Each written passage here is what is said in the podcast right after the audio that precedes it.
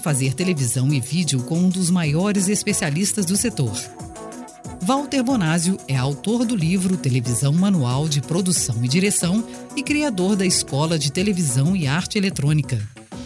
No podcast Escola do Vídeo, mais um episódio Histórias de Produção. Experiências vivenciadas por Walter Bonásio na televisão e na produção independente. Estava prestando um serviço de consultoria a um programa de variedades exibido sábados à tarde. O programa tinha três horas de duração e era transmitido ao vivo para todo o Brasil. Por esse motivo, era necessário usar recurso de gravação prévia de alguns quadros, e foi justamente por um desses quadros que eu comecei a minha consultoria. O produtor executivo havia me informado que o objetivo daquele quadro era proporcionar ao público a sensação de estar em um grande parque de diversões. O problema era a dificuldade que a produção estava encontrando para conseguir locações que passassem essa sensação. O programa já havia mostrado o parque da Disney nos Estados Unidos e outros parques temáticos no sul e nordeste do Brasil. Como não era possível encontrar todas as semanas grandes parques, já que o orçamento não permitia que viajássemos mundo afora, a produção do programa tinha agendado a gravação num parque ao norte de São Paulo.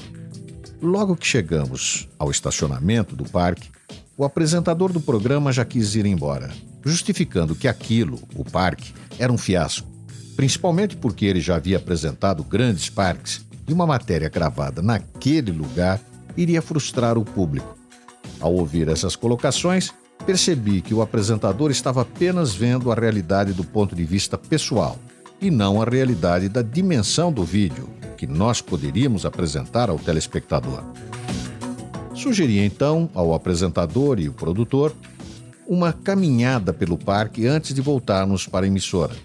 Afinal, tinha sido uma longa viagem, quase quatro horas de automóvel. Nessa caminhada pelo parque, fui mostrando à equipe ângulos interessantes, enquadramentos mais fechados, mostrando detalhes que enriqueceriam aquela matéria situações de movimento que valorizariam as cenas do apresentador e, consequentemente, a do programa. Nesse exercício de visualização, a empolgação foi tomando conta de todos pouco a pouco e a matéria adquiriu forma. No sábado seguinte, o quadro já editado foi ao ar e o sucesso foi tão grande que ele foi reprisado três outras vezes no decorrer daquele ano. Isso por solicitação do público. Você acabou de ouvir o podcast Escola do Vídeo com o especialista em comunicação e produção de televisão, Walter Bonásio. Todas as semanas, um novo podcast Escola do Vídeo, disponível no site vocêbrasil.com.br ou ainda nas plataformas de agregadores de podcast.